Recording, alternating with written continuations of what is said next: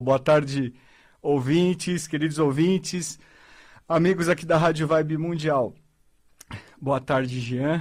Boa tarde a vocês todos. Hoje eu tô meio rápido aqui. É, deixa eu só tomar um golinho de água. Pronto, esse é o nosso programa Semente Abstrata. Eu sou João Paulo Miranda. Hoje é terça-feira, dia 11 de agosto de 2020. Pessoal, é... eu vou deixar para dar os recados do, do, do, das atividades, do Semente Abstrata né, e de outras questões no final.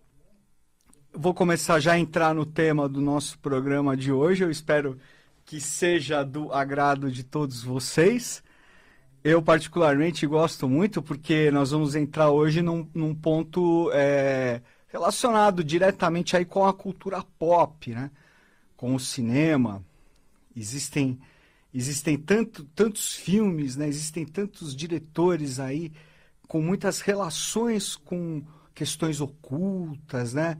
É, ocultismo, hermetismo, e é um assunto que não é muito explorado pelo menos aqui no Brasil. Ainda em outros países, como nos Estados Unidos, é mais explorada essa parte. Aqui no Brasil ainda não. Né? Então é bastante oportuno, por que não? É, fazermos aí algumas considerações, algumas reflexões, algumas. É, e trazer alguns elementos interessantes aí com relação a elementos da cultura pop. Lembrando que o, antigo núcleo 137, fundado aí em 2013, saudoso também, núcleo 137, é, quando nós três, né, no caso Ademir, Tiago e eu, nos reunimos para para idealizar esse projeto e levar adiante, ele, ele teve duração de cinco anos. A nossa primeira ideia foi realmente trazer, focar em elementos da cultura pop. Então, pessoal, sem mais delongas, hoje nós vamos falar um pouquinho sobre a obra, o legado e o trabalho de um dos maiores diretores de cinema, o senhor Stanley Kubrick. Acredito que a maior parte de vocês deve conhecer e acredito também que muitos de vocês devem ter visto pelo menos um ou dois filmes de Stanley Kubrick. Isso ele é realmente ele é considerado por todos, pela crítica especializada e por quem gosta de cinema e, e até por quem não gosta de cinema, ele é considerado um dos grandes.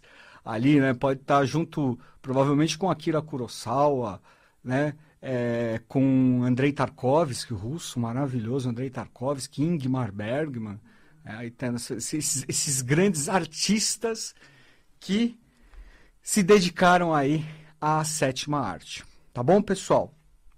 Stanley Kubrick nasceu em Nova York. Ele era norte-americano, numa família judia de Nova York. Nasceu no dia 26 de julho de 1928 e morreu na Inglaterra, onde ele morava, em 7 de março de 1999, já há 21 anos, 21 anos.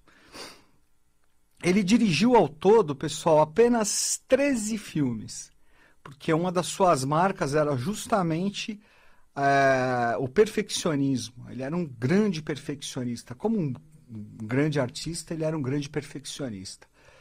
E existe um fato curioso que os seus filmes mais importantes, os filmes mais significativos da carreira de Stanley Kubrick foram feitos entre 1964 e 1999. Quer dizer, um período de é, 35 anos, em 35 anos ele produziu e dirigiu apenas sete filmes, sete filmes que estão né, dentre os mais importantes da sua carreira. Começando com o Doutor Fantástico, de 1964, que é uma, uma comédia sobre a Guerra Fria, interessantíssimo, é uma obra-prima com um elenco fabuloso, com o Peter Sellers, com o George C. Scott. É, é um filme realmente extraordinário e que trata, o Stanley Kubrick ele sempre tratou de temas incômodos, que traziam incômodos, que, que tocavam em pontos é, em que normalmente o mainstream, assim, né, a, a, política, enfim, a sociedade não queriam, não queriam muito dar atenção a esses pontos, entendeu? E ele tocava muito nisso. No caso do Doutor Fantástico, ele fala sobre a, a bomba atômica, né, a, a, a criação aí da, da, da bomba atômica, a Guerra Fria, a corrida armamentista, trazendo os cientistas alemães que foram é, para os Estados Unidos é, depois da Segunda Guerra Mundial. Né? Muitos deles tinham sido ligados ao regime de Hitler, né? ao regime nazista, e foram recebidos no, no, nos Estados Unidos, né? Na, nesse contexto aí da corrida armamentista e da Guerra Fria. Enfim, é um filme muito interessante. É uma comédia só na aparência. Tá muito, é um filme, realmente um filme muito bem humorado, mas com um, um pano de fundo muito sério, tá bom? Depois, seu filme seguinte é provavelmente, acho que provavelmente é uma das é, a sua obra-prima, é 2001 Odisseia no Espaço, baseado no livro de Arthur C. Clarke. É um filme que é não existem palavras para descrever a grandiosidade de 2001. É, o filme foi feito em 68, portanto há 52 anos, e até hoje é insuperável, inclusive em questões técnicas, considerando que em 1968 os recursos de computação gráfica, enfim, eram nem existiam ou eram incipientes, ainda muito rudimentares. Né? Se eu estiver falando alguma besteira, depois vocês me corrigem. Mas é, tecnicamente o filme é impressionante, é realmente a obra de um gênio. E não, não apenas na parte técnica, mas também é um filme profundo, é um filme muito filosófico, um filme que desperta inúmeras reflexões. Eu brinco com, com, com as pessoas, com os meus amigos, amigas, então, com as pessoas com quem eu converso, que eu considero o 2001 um filme até mais do que filosófico, teosófico. É incrível, é incrível. É realmente é uma, é uma jornada é, sobre uma jornada rumo às profundezas aí da própria história humana. Vale muito a pena. Quem ainda não assistiu, eu recomendo fortemente. É um filme para você ver e rever várias vezes, tá? 2001, uma Odisseia no Espaço. Depois ele fez Laranja Mecânica, de, de 1971, né? um filme, uma obra-prima também, baseado no livro do, do Anthony Burgess, né, que fala basicamente sobre a, a, a banalização da violência. Então, já, já traz também um sentido de visionário do Stanley Kubrick. É, então, vocês veem que ele tinha essa questão de visionária não apenas na questão técnica, não apenas por, por é, trazer elementos é, filosóficos, como foi o caso de 2001, mas também ele teve uma. Ele tinha uma questão de visionário no próprio Laranja Mecânica, né? é, considerando que o filme tem praticamente 50 anos e nós vivemos atualmente num mundo é, em que, infelizmente, a violência é. Existe a banalização da violência. Então, só por esse fato, é um filme que já vale ser visto. Também é um grande filme. Depois, em 1975, Kubrick dirigiu um dos filmes mais bonitos técnica, mais de fotografia, de, de imagem mais bonitos que já foram feitos, que é Barry Lyndon. É um filme que foi muito mal recebido pela crítica na época, um filme meio mal, meio mal compreendido, mas é um filme belíssimo, belíssimo. E é, é um espetáculo realmente de encher os olhos. Barry Lyndon, tá? Depois, em 19, cinco anos depois, em 1980, é, Kubrick lançou um dos seus filmes mais célebres mais famosos, na, o Iluminado, baseado no livro do Stephen King, que inclusive com relação a esse fato também o filme, o filme gerou muita polêmica porque o, o filme é, é basicamente inspirado no livro do Stephen King. O Kubrick mudou substancialmente a história e o Stephen King ficou furioso. Até hoje o Stephen King detesta o filme.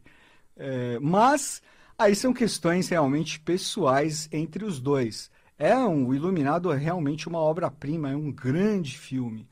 É, é um filme, a princípio, de horror, um filme de horror, terror psicológico, suspense e horror psicológico, sobrenatural, mas é um filme também de uma densidade, de uma profundidade e de uma beleza é, técnica, visual impressionantes.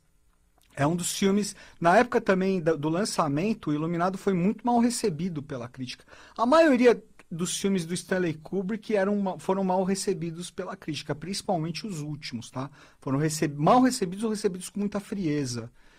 É, e com o Iluminado também não foi diferente. O Iluminado foi se tornando um cult, foi se tornando um clássico com o tempo. Né? Hoje é um, é um ícone, hoje é um filme icônico. A, a atuação do Jack Nicholson é antológica. É, é o, é o papel que que todas as pessoas que falam do Jack Nicholson, o primeiro papel, o primeiro personagem que vem à cabeça é o Jack Torrance do Iluminado, sem dúvida. Depois, Kubrick é, ficou. Houve um hiato aí de sete anos. Em 87 ele lançou Nascido para Matar, sobre a, as loucuras da guerra do Vietnã. E apenas 12 anos depois ele lançou o seu último filme, em 1999, que foi o ano que ele faleceu. Em 1999, ele lançou De Olhos Bem Fechados, né, com Tom Cruise e a Nicole Kidman. Que na, ainda estão no. Os dois ainda estão no auge, mas naquela época eles estavam mais no auge ainda no auge de suas belezas, de seus talentos. E, e, e também era o casal mais famoso de Hollywood naquela época. Tom Cruise e Nicole Kidman. De Olhos Bem Fechados também foi um filme mal recebido pela crítica, injustamente, é, porque é um filme que faz jus ao legado da obra de Stanley Kubrick. Stanley Kubrick, como. E daqui a pouco eu vou falar um pouquinho mais especificamente sobre o filme De Olhos Bem Fechados. E vocês vão entender por quê. É, o Kubrick, Stanley Kubrick, como um grande artista, é, a obra de Kubrick ela, ela forma um todo, ela tem um sentido. Um filme conversa com o outro. A, as, os filmes de Kubrick eles trazem significados mais profundos, eles trazem símbolos mais profundos. Ele trazia elementos ali que é que a pessoa percebe quando ela está com os olhos para ver, né? Quem tem olhos para ver vai conseguir é, enxergar e vai conseguir sentir e perceber a mensagem que o Stanley Kubrick está querendo passar. Se você simplesmente quiser ficar na superfície, por exemplo, e assistir o Iluminado e morrer de medo, né? Tudo certo, né? Tá, faz parte e não, e não tem nada de errado com relação a isso. Mas se você procura observar aquela história e observar os símbolos que estão por trás, se você procura é, observar com um olhar mais profundo, o Iluminado ou outros filmes de Stanley Kubrick, você vai perceber que existe algo maior ali. E mais do que isso, repito, que uma história, um filme conversa com o outro. Até por isso, por isso eu arrisco dizer que um filme é. Um, quando você assiste um filme, né? Depois você assiste um outro, você vai ver que determinadas coisas um conversa com o outro, existe uma convergência, existe um todo a esse respeito, tá?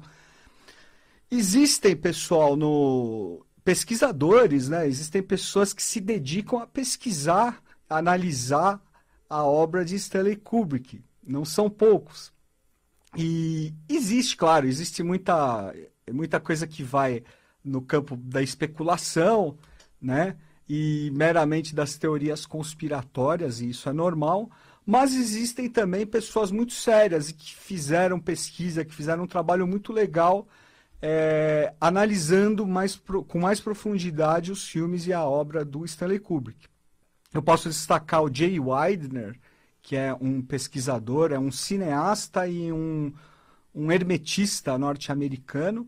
Ele estudou com estudou com muito detalhe, estudou com muita profundidade os filmes do Stanley Kubrick, ele produziu é, documentários, escreveu livros, ele, ele, ele é um pesquisador principalmente no campo da alquimia. Ele fala muito, ele pesquisou muito Fulcanelli, né, o misterioso Fulcanelli, que escreveu três livros, né, o Mistério das Catedrais, as Mansões Filosofais e os Finis Gloria Mundi, os três lançados no Brasil. São livros muito interessantes. Tá? Quem tiver interesse, é, profundos, né? São livros falando de alquimia no sentido maior, mas são muito interessantes. É, Jay Widener, então, portanto, é um exemplo, é um pesquisador muito sério e, e, e ele trouxe elementos muito interessantes. Vocês vão encontrar algumas coisas dele ali no YouTube, mas, infelizmente, né, as, as, as, os vídeos, as entrevistas né, é, estão em inglês. E os filmes, os documentários de Jay Widener também não são comercializados, infelizmente não foram comercializados e nem sei se vão ser comercializados no Brasil é, e traduzidos para o português, o que é uma pena. Quem sabe um dia, né? Fica aqui uma dica para alguém, de repente, quiser lançar o trabalho de Jay Widener no Brasil. É, quem mais, pessoal? Existe também um documentário né, de 2012, se eu não me engano, que chama Quarto 237, ou Room 237. É, e, e, esse documentário trata justamente sobre os supostos simbolismos ocultos existentes no filme O Iluminado. Os, os diretores, os, os roteiristas e diretores trabalham com a hipótese muito forte de que o iluminado traz, tro, tra, trouxe, né, trazia, trouxe, trazia nas suas, na sua história e nas cenas diversos elementos que mostravam que Kubrick estava é, trazendo, estava revelando questões ocultas relativas à sua vida e, e relativas a, a, a questões que ele sabia, entendeu? Que ele tinha conhecimento pelo fato dele ter tido relações mais fortes, ocultas, com as altas esferas da sociedade e da política norte-americanas e europeias. É, é, entra aí naquele campo do. do, do é que se, aquilo né, das, das fa, poucas, poucas famílias aí e riquíssimas que mandariam no mundo, né, pelo poder econômico, e essa hipótese, então, é, é desenvolvida nesse documentário que é bastante interessante. Eu acredito que é aquilo, nós, não de, nós devemos sempre manter o olhar crítico. Mas também não acredito que nós não devemos nos fechar às questões que estão ali é, propostas, né? Porque imaginemos que sejam verdades, né? Imaginemos que sejam verdadeiras aquelas hipóteses ali que foram, que foram ali expostas nesse documentário, ou pelo próprio Jay Widener, por exemplo. Né? E essa história, pessoal, teria como base essa relação oculta do Stanley Kubrick com as altas esferas de poder, é, no caso mais específico dos Estados Unidos, é, teriam como base o fato de que Kubrick teria dirigido a cena do homem pousando na Lua, né? aquela famosa cena né, dos astronautas ali pousando na Lua em julho de 1969. O que pode ser verdade. Não estou aqui dizendo, afirmando nem negando. Certo é o seguinte: é, é fato que o homem pousou na Lua. Né?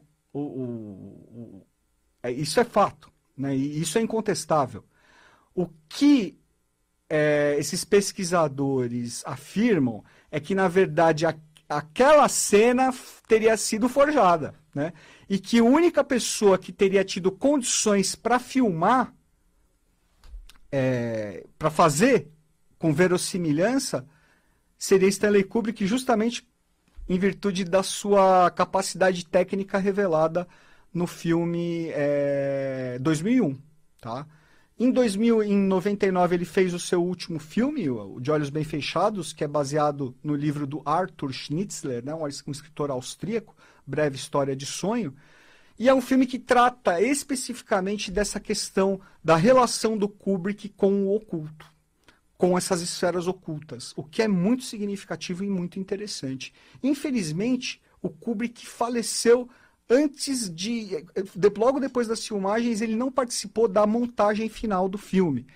E o, mesmo ele não tendo participado, o filme já traz elementos é, que são de deixar realmente nossos queixos caídos. Eu imagino se o Kubrick tivesse levado esse, esse. tivesse tido controle total, inclusive, sobre a montagem final do filme.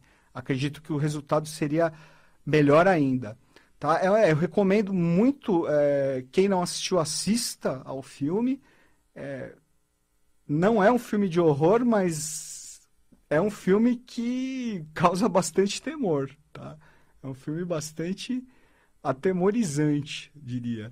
É, porque trata realmente dessa questão, dessa questão de que, por exemplo, as altas esferas, é, as pessoas mais ricas aí, mais poderosas do mundo, fariam, né, teriam, praticariam é, rituais ocultistas, né, e, e, orgias, enfim. Pessoal, o papo está muito bom, né, mas o tempo voa. É, eu gostaria só de deixar registrado aqui que o mapa astrológico do Stanley Kubrick é muito interessante, tá? Ele era leonino e com ascendente lua em escorpião, e apenas por esses três elementos já se pode perceber que ele tinha realmente uma grande tendência a ter relações com altas esferas de poder. Ele tinha também o Sol no centro do céu ali, é, junto com Vênus, né? logo depois Netuno, lembrando que Netuno é o, é o planeta relacionado aí às, à arte cinematográfica. Enfim, eu estava fazendo uma pequena análise aqui do mapa do Stanley Kubrick, achei extremamente interessante. Ele tinha uma marca também de uma sensibilidade muito, muito, muito grande, muito grande. Nós podemos até em outra oportunidade analisar um pouco mais aí, se vocês gostarem desse, desse programa e tiverem interesse em analisar o, com mais detalhes aí a carta astrológica, né, o mapa astrológico do grande Stanley Kubrick. Pessoal, o tempo voa. Vou deixar aqui os nossos recados. Quem tiver interesse, estão com as inscrições abertas para o próximo curso básico de astrologia, as bases de astrologia, teoria e prática. Vai ser um curso online que vai começar daqui a duas semanas, no dia 25 de agosto, terça-feira, das 19h30 às 21h30. Serão 16 aulas. O curso se encerra em dezembro e as aulas serão online. Quem tiver, às vezes, alguma incompatibilidade de horário, pode ficar. Pode se matricular com tranquilidade, porque as aulas ficarão gravadas e a pessoa inscrita terá acesso durante um bom tempo para poder estudar novamente, para poder rever é, as aulas, para poder esclarecer as dúvidas. Então, se você tiver interesse, vai ser uma jornada muito legal. É, é, é como, eu, como eu sempre falo, serve para você e você também pode estar tá começando a trilhar a senda de um novo caminho profissional, porque a astrologia é um, é um profissionalmente é um, é um caminho muito interessante, muito gratificante, tá? Então, se você tiver interesse, o, os ingressos estão à venda no Eventbrite e para maiores informações, basta que você visite as nossas páginas no facebook.com.br semente abstrata, youtube.com.br semente abstrata e instagram arroba semente abstrata. Obrigado, pessoal. Boa semana para todos aí.